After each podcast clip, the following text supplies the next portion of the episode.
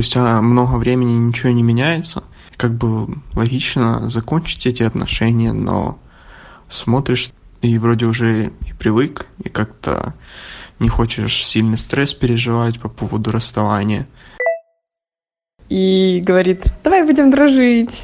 Или это я во всем виноват, а ты здесь ни при чем. Ты хорошая, а я плохой. Просто я не предназначен для отношений.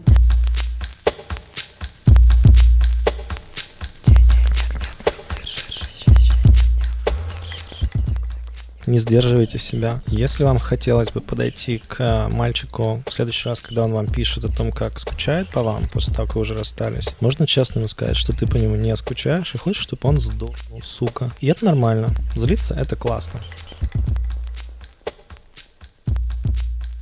Привет, с вами «Но вы держитесь» и Света Шейдина с Алексеем Ивановым.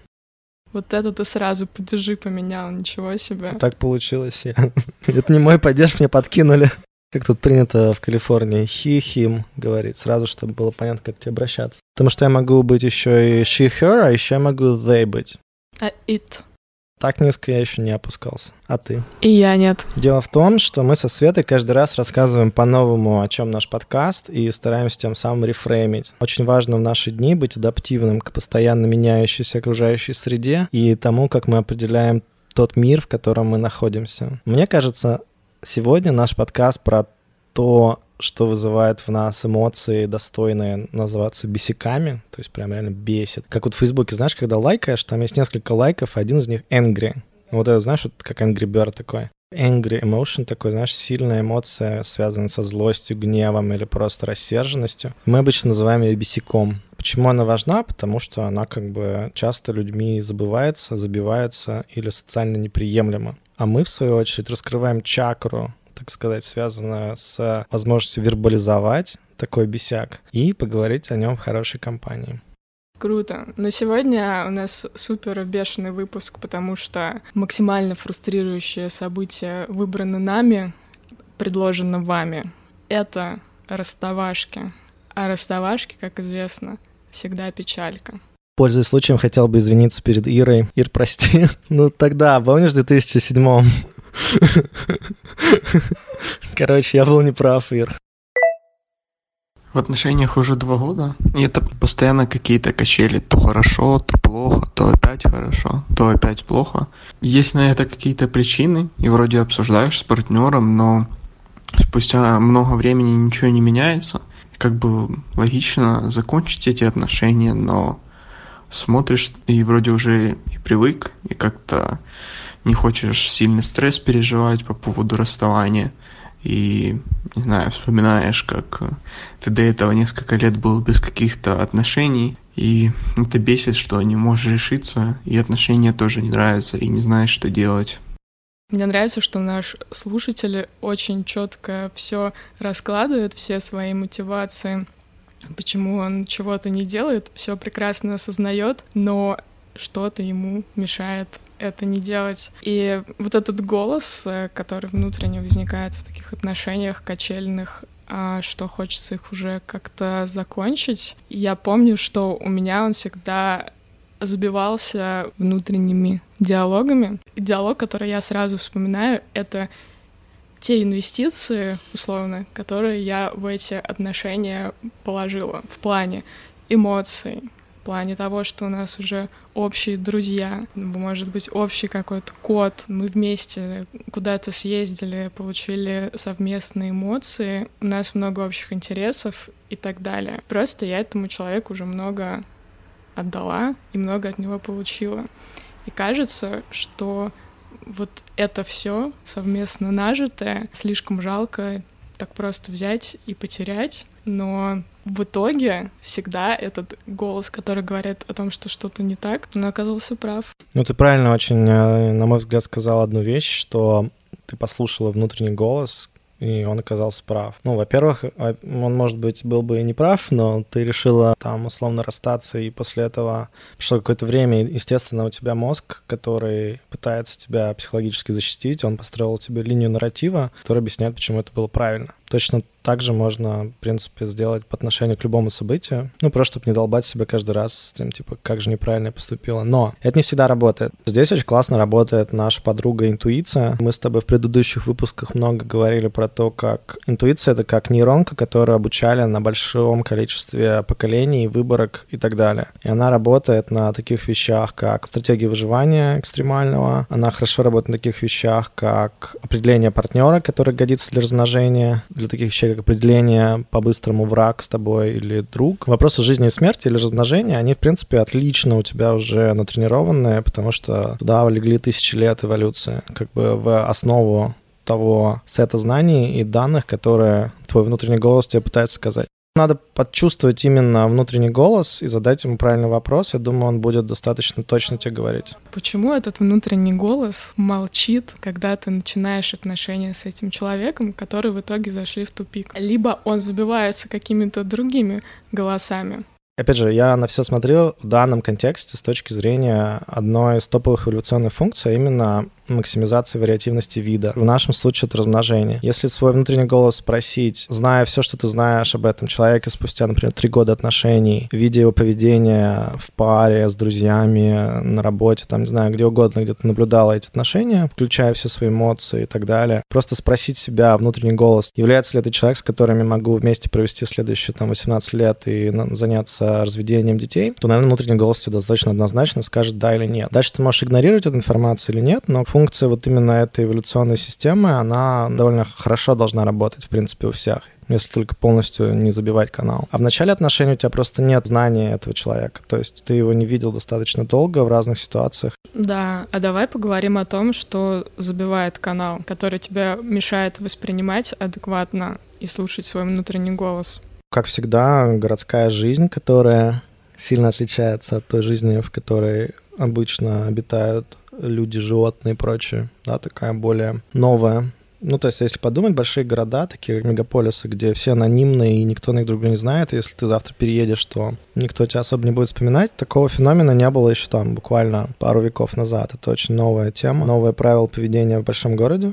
Люди, которые живут в деревне, у них, поверь мне, очень все хорошо с внутренним голосом обычно. Он им говорит, что какая-то херня, типа, неправильно и все. Они не задумываются, не строят концепции, почему надо поверить в это. Вторая вещь — это новые какие-то паттерны взаимодействия, потому что, ну, мы как бы эволюционируем как люди, и очень часто то общество, в котором мы живем, приносит нам как бы новые челленджи. Челленджи, связанные с поведением а, мужчин и женщин, которые начинают сильно меняться, да, как мы с тобой шутили про гендерные, гендерные стереотипы и шутки, да, что они в обе стороны работают. То есть то, что такое поведение. А напомню, как мы шутили, я что-то не въехала плохо. Ну, когда ты, ты подумала, что вот эта вещь, потому что она яркая в блестках, она принадлежит девочке, оказалось, что это ее парня.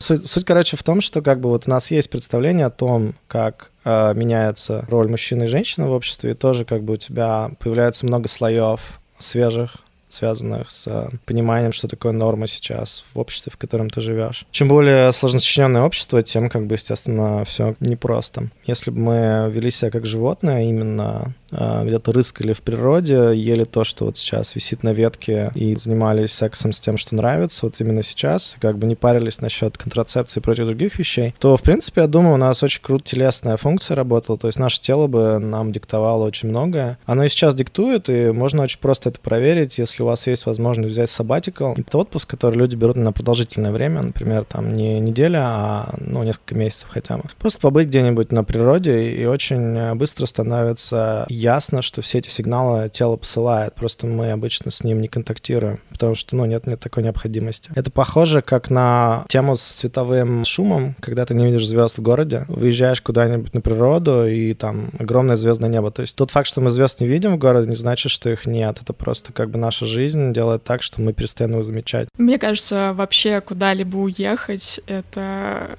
хорошая стратегия. Электричкой из Москвы. Электричка из Москвы. В никуда.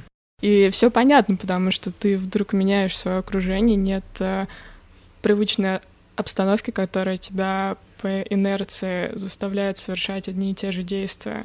Ну, так моя сестра поехала из Петербурга в Москву и решила не возвращаться оттуда. И таких историй я знаю очень-очень много. Мужчина заставил сестру поехать из Петербурга в Москву. От мужа поехала к подруге погостить на выходные. Ну, видишь, как э, выход есть. И не всегда это сапсан, но иногда это сапсан. В любом случае, побыть одному и в новой обстановке, мне кажется, классная идея. Бесит, что после расставания ты не можешь сразу отключиться и жить так, как жил раньше. Бесит то, что по правилам этикета и человечности, ну, по крайней мере, у меня так, не знаю, как у других людей, у меня так. Я говорю человеку, что я хочу, чтобы ты был счастлив, а на самом деле я не хочу, чтобы он был счастлив. Пока все внутри меня болит, э, эта фраза, она не искренняя, но тем не менее ты ее произносишь, переступая через себя, и это бесит. Пункт про то, что ты не хочешь, чтобы бывший был счастлив, ну, по крайней мере, в начале вашего расставания. Это так.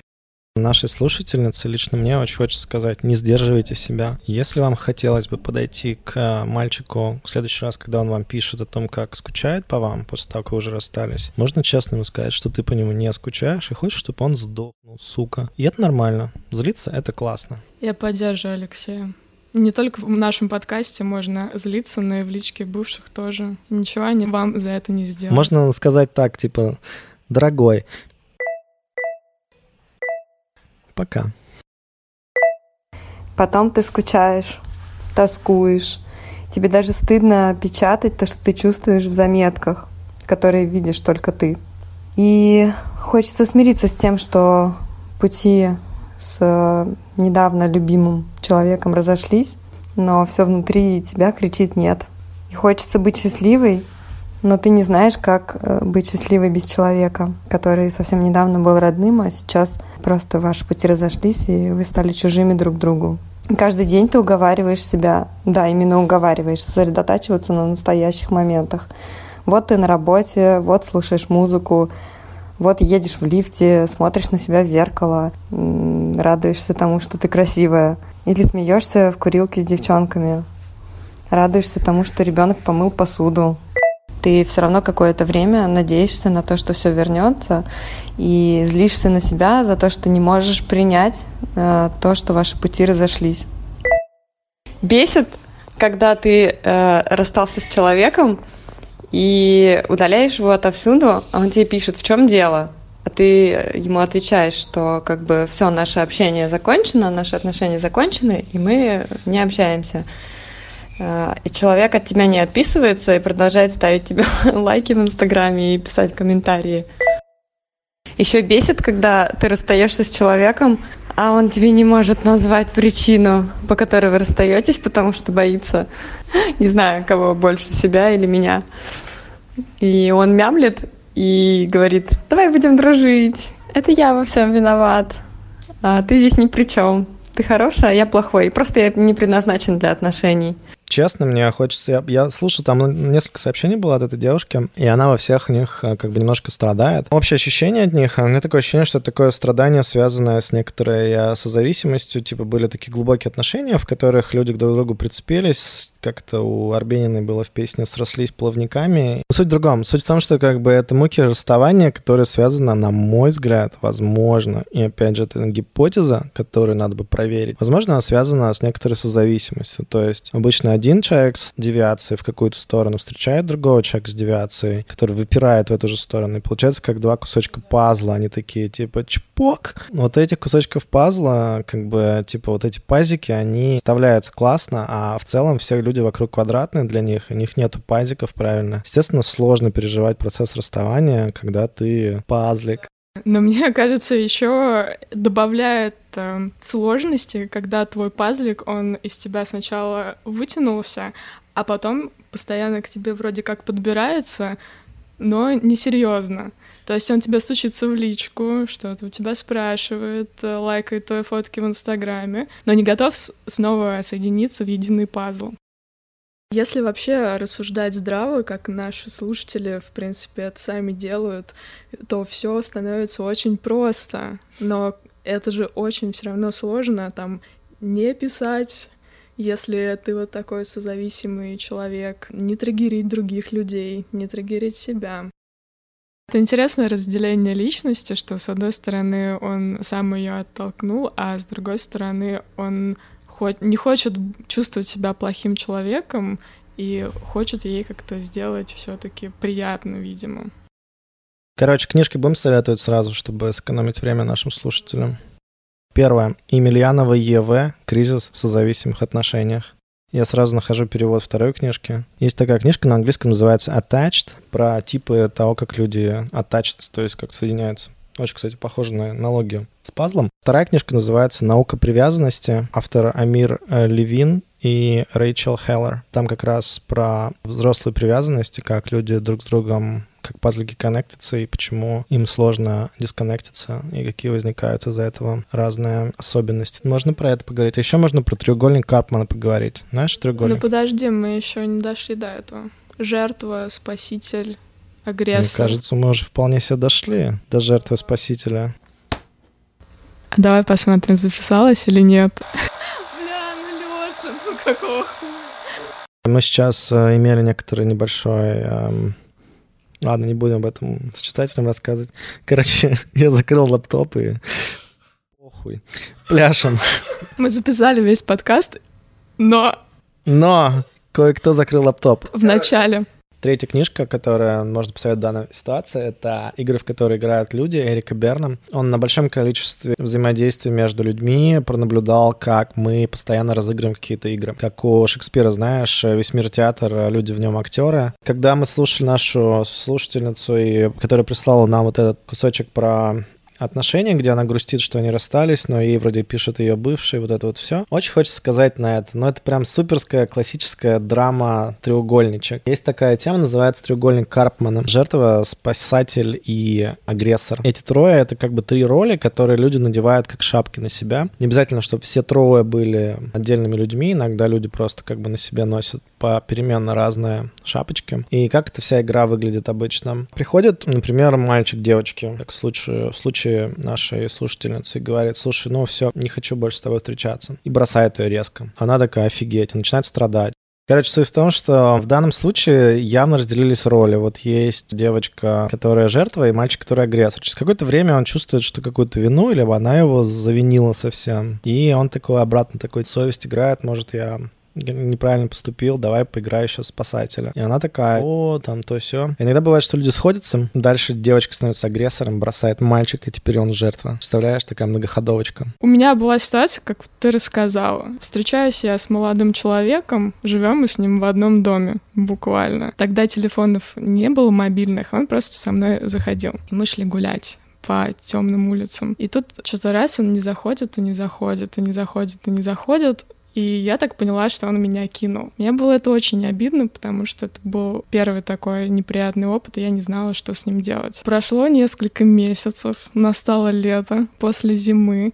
Мы с ним встретились, и он такой, типа, любовь. Я говорю, ну, окей, давай, повстречаемся еще. Кстати, самое плохое, что можно сделать, мне кажется, в отношениях, в принципе, это начать встречаться со своим бывшим или бывшей. Ну, в общем, мы начали встречаться, простречались еще месяц, и тогда я, я с какой-то большой радостью его кинула сама. Я стала агрессором, я переросла свою жертву, и он, ну, сидел и плакал, и это было грустно. Это говорил во мне мой спаситель, роль спасителя, но в то же время приятно, говорил во мне мой агрессор.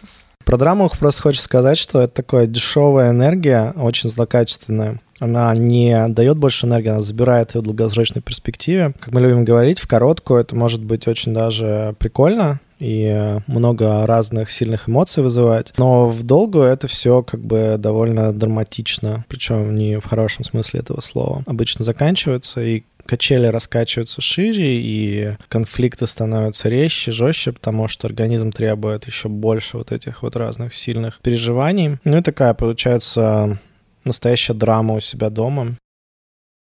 Алексей, а если не драма, то что? Выйти из треугольничка. Куда? Тема с треугольником а, драмы заключается в том, чтобы осознать его первонаперво, что он имеет место и что сейчас происходит транзакция, некоторые транзакции между разными акторами актерами. Дальше надо из этой транзакции как бы выйти. Не то, что поменять роль и сказать, я теперь там вот на этой стороне, а просто как бы взять такой, типа, спасибо, я в это не хочу больше играть, мне это не интересно. То есть в случае, когда происходит вот это вот, я ушел, но на самом деле не до конца, я вернулся, ах, я страдал, теперь ты наконец-то смысл моей жизни, но я отомщу тебе. То есть это все еще как бы вся та же тема, когда мы в треугольничке, и выйти из него означает осознать, поработать с кем-нибудь, кто может помочь может быть, это осознать. И, ну, собственно говоря, направиться на выход и не особо возвращаться в такого рода взаимодействие. Выход, на самом деле, то, что называется взрослым отношением. Про это тоже много книжечек классных написано. Но суть в том, что просто не пытаться быть ребенком и родителем, вот этим вот всем. Люди очень часто замечают на большой выборке, как это делают психологи, потому что они тысячи людей отсматривают за свою карьеру. А, ну, в смысле, как это смотрят, работают, они начинают называть своими языками. То есть у кого-то там это родитель, взрослый ребенок, у кого-то там это жертва, там, агрессор и так далее. Взрослый взгляд на вещи — это когда ты пытаешься не вступать в драму, когда ты ее видишь. Для этого хорошо понимать, как она обычно выглядит. Еще один э, вид драмы — это то, что наш слушатель назвал «ближе-дальше» или «качель эмоциональная». Если ты всегда жил в отношениях, которые вот развиваются по такому принципу драматическому, и у тебя никогда не было в жизни ни одного примера отношений близких людей, которые бы по-другому тоже как-то развивались. Как тебе новый образ отношений вне драмы вообще узнать, выстроить и жить как-то спокойненько? Я слышал, что помогает медитация. Говорят, есть классный подкаст про медитацию. Мы про него уже говорили в прошлом выпуске. Лучше, чем человек, который профессионально на большом количестве кейсов научился помогать другим людям, в этой ситуации сложно придумать себя. Я говорю, конечно же, о хорошем психотерапевте или хорошем коуче. Кто-нибудь, кто-нибудь такой, кто как бы достаточно уже взрослый, кто пронаблюдал много циклов, у него уже гормоны не так штырят, то есть он а, принимает решения, исходя не из а, там какой-то сиюминутной выгоды, как обычно молодые люди делают. Это обычно такой человек. Мне кажется, это самый как бы крутой способ с этой эмоциональной нестабильностью, так сказать, поработать. Если это просто с точки зрения того, что это какой-то паттерн, и он не то чтобы прям сильно сейчас мешает, но хочется избавиться от него в будущем, то, мне кажется, чтение книжек, профессиональной литературы на этот счет очень сильно помогает. В любом большом городе будут какие-нибудь группы, которые встречаются, обсуждают это все. Зависит от той модальности, в которой вам лучше всего об этом работать. Ну, я думаю, например, если вы осознаете, что вы в созависимые отношения склонны попадать, то можно погуглить что-то про созависимые отношения, группы, которые собираются на эту тему. Ну и просто даже послушать истории. Может быть, если вы услышите 10 историй, которые как две капли воды похожи на вашу, просто там обстоятельства разные, это добавит вам осознание, что, в общем-то, на секундочку, это не иллюзия какая-то, и это реально какой-то тренд, который имеет непосредственное отношение именно к вам, и, возможно, появится появится мотивация с этим что-то сделать. Эмоциональные качели. Почему мы на них качаемся? Что это вообще за фигня? Знаешь, как один из наших стикеров говорит, от себя не убежишь, но в процессе прикольно. Мне кажется, что эмоциональные качели — это прикольно. То есть зачем вот дети качаются на качелях? Это прикольно. У тебя, в принципе, ощущение эйфории какое-то происходит. Ну, у тебя не возникает э, вообще желание их тогда заменить чем-то, пока не начнет тошнить, как на качелях. Если долго качаться, то затошнит и захочется спрыгнуть. Если наши нейронные пути, они углубляются каждый раз, когда мы какую-то активность делаем, которая эмоционально подкреплена, сильная, которая дает выплеск, называем нейронаркотиков, обычно это дофамин, серотонин, окситоцин или эндорфины. Если что-то из этого еще дополнительно как бы задействуется в такой активности, она повторяется много-много-много раз, то мы из этого делаем привычку. Привычка, в принципе, дело такое тебе хочется больше чего-то, чем больше ты это делаешь. Опасность заключается в том, что многие люди перестают как бы считать, что им нравятся отношения, если в них нет драмы. То есть, условно, они встречают классного парня, есть такая книжка с названием, которая звучит по-русски примерно так. «Почему хорошие парни прибегают последними». Мне кажется, хорошее название, которое как бы тоже отчасти говорит о том, что очень часто эмоциональный отклик не находится в совершенно классных отношениях с совершенно ровными парнями. И очень часто, кстати, с возрастом с возрастом очень сильно меняется. Например, а, когда тебе 20, иногда даже 30, ты хочешь больше драмы и драйва, потом твоя нервная система немножечко да, подзаебалась. Твои гормончики не такие сильные, как э, когда тебе 16 или 26. Ты уже такое в какой-то момент хочется стабильности, там вот этого всего, ровности. Естественно, есть муравьи и стрекозы. Помнишь, мы про муравью и стрекозу говорили? Возможно, даже в прошлом выпуске. В более юном возрасте они выбирают стратегии типа найти такого же, ну, потому что хочется быть частью чего-то общего. А потом они, в принципе, там, условно, окей, кто может уравновесить на эмоциональных качелях и сделать так, чтобы они не качались постоянно туда-сюда. Но, опять же, мне кажется, это приходит еще во многом с количеством итераций, любые отношения — это итерации, и с количеством лет, по сути, как бы каждый год это какое-то количество встреч, общения, кейсов, приятных, неприятных, сложных и несложных. Можно я песенку поставлю Лана Дель Рей? Это у нас драмы мало песня про Лану, ну, если читать как бы текст. Видеогеймс? Да, про, про отношения с чуваком каким-то, который, ну, явно не, не классный. Почему? Потому что он э, постоянно играет в видеоигры, бухает и, в общем, ведет такой образ жизни. Она как бы под, подстраивается под него. И эти отношения идут ни, ни в никуда, но она так его сильно любит, что она ничего с ним не делает, она страдает. И она об этом пишет песню. И каждая, каждая женщина, которая поет красиво, как Эми Уайнхаус, Лана Дель Рей и так далее, она берет свое вдохновение в страданиях. Короче, или счастливый человек, или пишешь песни. Как много раз она говорит, такие большие слова, как любовь, всегда, никогда, имеет смысл жить только если ты меня любишь. Ну, то есть часто очень можно заметить, что вот это вот такое все или ничего, да, все или ничего, оно, в принципе, ну, у подростков понятная история, но когда ты взрослый человек, и там тебе под 40 ты уже такой, типа, все равно все или ничего, ну, как бы нейронку надо дообучать, мне кажется, если хочется как бы без драмы жить. Можно ничего не делать, и как бы нормально. Первый степ — это не, не ругать себя ни за что и принимать себя таким, какой я есть. Треугольник Карпмана отлично описан в одном из лучших треков современной российской эстрады у Илюши Лагутенко, песня «Большая медведица», где она начинается со слов «В слезах парнишка, ему наврала я немножко, сдала, сдала подружка, должно быть ей сейчас так стыдно». А мне что делать? Мне теперь, теперь не оправдаться, найду другого, чтобы не плакал и не обижался. И мне кажется, тут уже два треугольника намечаются, чтобы они крутились друг об друга. Конечно. Ну так все и делается. Надо приглашать извне. Ну просто даже если смотреть этот треугольник, парнишка явно жертва, девушка агрессор, я имею в виду ар- артистка, которая исполняет эту песню, а подружка, она типа спасатель, которая сообщила нашей жертве о том, что она жертва. У автора песни, ну, точнее, у исполнителя, может быть несколько кейсов здесь. Он может извиниться такой, парень такой станет, может быть, агрессором по отношению к ней, она жертвой. А она может быть такая, типа, нет, короче, здесь все давось, и походу она выбирает опцию 2 очень здорово изучать все психологические концепции на примерах российской эстрады, потому что эти песни настолько пропитаны невротизмом и разными странными метафорами, что изучение материала становится очень увлекательным. Я недавно имела неосторожность прослушать песню Филиппа Киркорова «Снег растаявший, он вода, засыпаешь, когда тьма, хочешь уйти, уйди».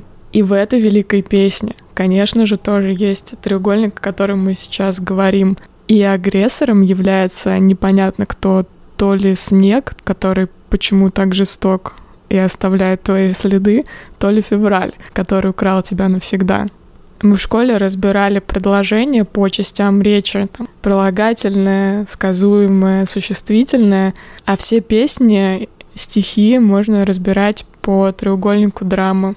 И это даже намного веселее получается. История про треугольники, э, драма, мне кажется, классная тем, что там постоянно все меняется. То есть там суть треугольника не в том, что как бы все получили роли и обязанности и, и сидят себе ровно. Типа я буду всегда жертвой, а я всегда там агрессором, а я всегда спасателем. Просто признак того, что сейчас будет активность. Знаешь, как в театре, когда у тебя, если у тебя два актера, они постоянно в одних тех же ролях, это не так же интересно, как если у тебя там все меняется, динамика, три гостя. А ты можешь быть в треугольнике чисто посмотреть? То есть без роли такой сидишь и наблюдаешь? Не, наблюдают обычно друзья и с попкорном за такими отношениями. Блин, не, серьезно, это как бы достаточно сильная психологическая интервенция, всем больно, и это не круто. А роли меняются по кругу часто, и тот, кто был подавлен и унижен, по гуго буквально, вдруг приобретает блеск и нищету. Нет, блядь. Короче, вот эта метафора не удалась. Ну ладно, хуй с ним. В данный момент я переживаю очень непростой период развода. Буквально вчера я ритуально отнесла обручальное кольцо в ломбард. Не для денег, а чтобы в моей голове закончить эти отношения. Все это со мной происходит только потому, что я правда верю в то, что нормальные отношения есть. И в этом много слабоумия и отваги, о которых в своем канале пишет Алексей. В Алексее самом тоже много слабоумия отваги, хотелось бы сказать. И еще похоже на тот эффект про веру, о котором вы говорили в последнем выпуске. Потому что если посмотреть на мое окружение, то вывод очевиден. Я сумасшедшая. Меня окружают разведенные подруги, созависимые, те, которые содержат своих партнеров, которые терпеливо принимают зависимости. Я реально не могу вспомнить ни одну по-настоящему счастливую пару. Не идеальную, а ту, которая радуется по жизни. О счастливых парах я читала и мечтала, смотрела в кино. И я верю в то, что я могу прийти к этому счастью. Здравая мысль в моей вере в том, что я понимаю, что счастье в отношениях зависит только от меня. Хочешь быть счастливым? Будь. Но дальше встает вопрос выбора и ответственности. Оказывается, что не в любых отношениях я хочу быть счастливой. В соответствии со своим уровнем нормы, самоуважением и планами на будущее. Получается, что нормальные отношения — это такой же выбор, как все другие. Расчетливый, немного холодный, но с душой. Не поспоришь. Мне кажется, конкретно расчетливый выбор. Наши слушательницы очень крутой на самом деле. Такой текст, на мой взгляд. С эволюционной точки зрения жизнь не хочет, чтобы ты был счастливым. Вообще искать счастье — это какая-то тема такая очень человеческая. Мне кажется, в глубине души ты понимаешь, что ты смертен, потому что у тебя есть осознание смертности, и ты начинаешь использовать разные стратегии хоть что-то с этим сделать. Например, там, помнишь, как у Пушкина сотворить себе памятник нерукотворный? Или это не у Пушкина был? Быть счастливым в паре жизнь просто не заложила, нет такой функции. И надо не париться, если этого нет. Важно, мне кажется, тут понимать, что вот это желание что-то сделать ну, потому что ты обречен на то, чтобы сдохнуть, это довольно крутая тема. Появляется вот это желание максимизировать счастье. Ну, знаешь, это как плыть против течения в каком-то смысле. Потому что у буддистов есть такая фраза. Буддисты, по сути, то, что они делают со своими практиками регулярной медитации, они плывут против течения жизни. Потому что жизнь не хочет, чтобы ты был счастлив. Она хочет, чтобы ты продолжал страдать. Точнее, она хочет всего две вещи. Ты максимизировал вариативность вида, и чтобы ты выжил, пока ты это делаешь. Есть еще третья функция, она связана с социумом, потому что в социуме проще выращивать детей ну, по сути, твои задачи, они связаны определенно с этими вещами. Плюс раньше не было таких ожиданий, что тебе партнер будет и лучшим другом, и лучшим в сексе, и понимать вы будете прекрасно. Было достаточно того, что вы вместе могли пасти гусей, выращивать детей. Если представить, что ну хорошо, давай вот еще пару интересных вещей. Большую часть записанной человеческой истории продолжительность жизни превышала 40 лет в среднем.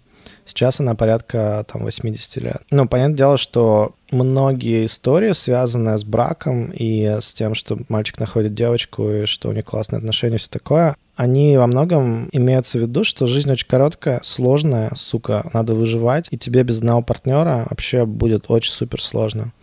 А все, времени дальше особо нет ни на что. По сути, просто живешь, как природа тебя э, законструировала. И, и аграрная революция. И до аграрной. После аграрной тоже все нормально жили, потому что женщина в таком положении домашнего скота особо не ждет счастья. Говорят, что сейчас меняется очень сильно. Слухи доходят. Мне кажется, что слово счастье, оно достаточно опасная, потому что если его искать, то найдешь ты, конечно же, страдания. Это как парадокс, знаешь? Типа, если ты говоришь, что ты про добро, то тебя всегда будут подсовывать кейсы, когда ты какое-то зло делаешь, как у Гугла, знаешь, этот э, лозунг Гугла «Don't be evil». И все, конечно же, довольно быстро начали. Окрестили Google злом очень сложная жизнь, и невозможно как бы вот в одну максимум просто взять и реализовать ее. С счастьем особенно сложно, потому что, ну, как бы э, очень термин не прижившаяся психология. Психологи не говорят о счастье. Они не говорят, не используют слово счастье обычно, они используют другие слова. Например, одно из них — это состояние flow, да, состояние потока. Вот это Чиксон Михай книжка есть про это. Такое состояние, в котором ты максимально растворяешься в процессе делания чего-то и не ощущаешь, что ни время, ни времени, ни каких-то ну, факторов, которые тебя э, раздергивают. Короче, тебя ничего не бесит, тебе просто как бы в кайф ты плывешь в потоке. И многие люди, они хотят запрыгнуть в поток и, и все, и как бы не понимают, что достаточно много всего нужно сделать, чтобы там оказаться на мой взгляд, опять же. Мы можем про это отдельно поговорить. То же самое с, э, с счастливыми парами. Не то, что они как бы правильно нашли человека и все, зашибись. Скорее всего, они достаточно много вещей поняли, как проговаривать, как прорабатывать. Наверняка много чего практиковали и не раз, наверное, оказывались либо у каких-то медиаторов, либо друзей, либо у психологических каких-нибудь товарищей. В общем, ну, это такой процесс которым, если есть коммитмент с обоих сторон, можно много изменить, на мой взгляд, опять же. Ну, поэтому мне кажется, что в современной жизни, если ты уже готов к э, партнерам, ой, сори, к детям, то выбор партнера — это один из самых больших коммитментов. Ну, то есть, если подумать так, то работа уже небольшой коммитмент, Раньше человек на работе работал всю жизнь, и даже если мы поедем в какое-нибудь традиционное общество типа Японии, мы там увидим, что люди работают на работе всю жизнь почти. У меня очень хороший друг японец, и у него папа с начала карьеры до самого конца, до, до ретайрмента, до пенсии, работал на одну компанию. Даже наших родителей очень часто можно увидеть, что они меняют. Например, если ты учитель, ты меняешь школу. Если ты там предприниматель, то бизнес какие-то там и так далее. А есть просто, ну, супер ну, просто представь себе мир, в котором вот ты, там, сколько, 22 года из вуза вышел, пошел работать на Лео Бернет какой-нибудь, и все, и всю жизнь в нем провел. Я к тому, что коммитменты очень разные, и а, работа не является большим коммитментом больше. Ну, потому что ее легко менять стало. А вот дети, они, как сказать, как занимали дофига времени, чтобы вырасти, так и будут занимать. То есть это не какая-то такая штука, которую легко заутсорсить. Поэтому выбор партнера, с которым ты готов на глубокие и потенциально а, отношения с детьми, это как бы достаточно сильный, на мой взгляд, и а, эмоциональный, и, ну, как бы со всех, со всех сторон ты очень много ресурсов в этот коммитмент коммитмент вкладываешь. Это одна вещь. Другая вещь, например, ипотека. Обычно люди, как бы, когда недвижку покупают, это одна из самых больших покупок в их жизни. Ну, там я не говорю про миллионеров, я просто говорю про людей, которые, в общем, ходят на работу, зарабатывают зарплату. У меня была знакомая пара, они ходили там, у них были проблемы в отношениях, они ходили к психотерапевту, ничего не помогало, были эмоциональные качели, и они решили использовать самый последний верный способ и взяли ипотеку на двоих, а потом развелись. Иногда нужно пойти на крайние меры, чтобы понять, что все равно надо разойтись. Ну, мне кажется, в какой-то момент ты просто понимаешь, окей, я здесь, чтобы воспроизводиться, и в этих отношениях хочу быть с человеком, с которым мне кайфово было бы там провести следующие 18 лет. Ну и дальше начинаешь работать над тем, чтобы как бы реализовать эту историю чтобы она для тебя не значила. Для кого-то это может быть драматическая история, для кого-то нет. Но мне кажется, что ну, вот, когда мы говорим, что такое нормальные отношения, это, во-первых, для каждого своя тема. Во-вторых, счастье — это не то, к чему нас жизнь готовила, и не нужно пытаться его найти. Лучше попробовать найти те состояния, в которых вы чувствуете себя гармоничной личностью и создаете ценность для себя лично и для людей вокруг вас. Ура! Счастья нет, но мы держимся. Примерно всегда приходим к такому выводу, что счастья нет. Ну, потому что, понимаешь, вот э, ты, спро- ты спросишь девушку, которая отношения ищет, а для нее счастье — это быть в отношениях. Спросишь там парня, который не может работу найти по душе, а для него это как бы работа по душе. И каждый человек под счастьем понимает что-то свое. Да, ребят, не ищите счастья, лучше запилите нам 5 звезд на iTunes и отзыв. Счастья нет, а благодарность есть, и она очень приятна.